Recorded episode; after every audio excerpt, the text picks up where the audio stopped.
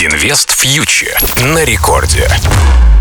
Друзья, всем привет! Вы слушаете Радио Рекорд, на связи Кира Юхтенко, проект Invest Future. И, как всегда, мы с вами обсуждаем главные события из мира экономики и финансов за неделю, подводим главные итоги.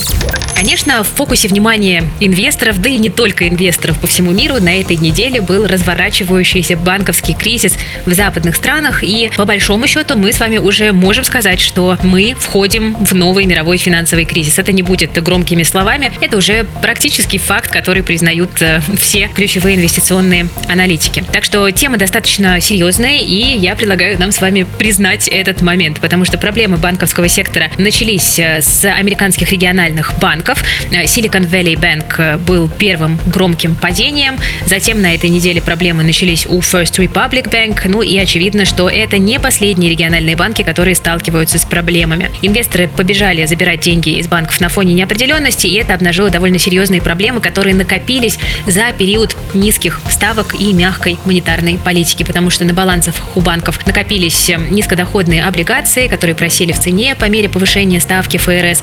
Ну и на этом фоне, когда эти облигации пришлось продавать, чтобы получить ликвидность, банки были вынуждены фиксировать убытки и оказались в очень неприятной ситуации. А далее с проблемами столкнулся банк Credit Suisse, швейцарский, ключевой банк для швейцарской экономики, второй по величине после банка UBS. Ну и надо сказать, что все банки, которые столкнулись с проблемами, пока получают получают государственную поддержку. А, это банки too big to fail, которые имеют системную значимость для экономик как США, так и еврозоны, но, а, тем не менее, мы не очень понимаем, как будет развиваться ситуация дальше и сколько еще банков будут готовы спасать, и в какой момент скажут, что это уже перебор, да, пора уже останавливаться. И а, на этом фоне, конечно, мы думаем о том, как банковский кризис на Западе отразится на России.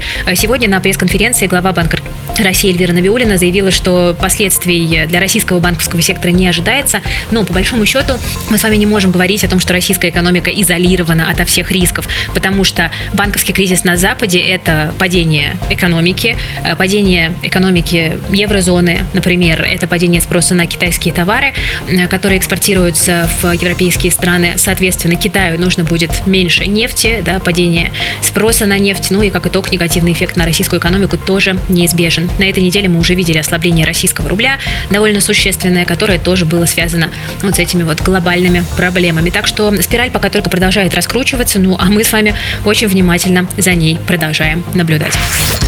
Друзья, на этом сегодня у меня все. Такая была краткая зарисовка начинающегося финансового кризиса. Ну и встретимся через неделю, посмотрим, а, как будут события развиваться дальше. Вы слушали Радио Рекорд. С вами была Кира Юхтенко, проект Invest Future. Берегите себя, своих близких и свои деньги. Инвест фьючер на Радио Рекорд.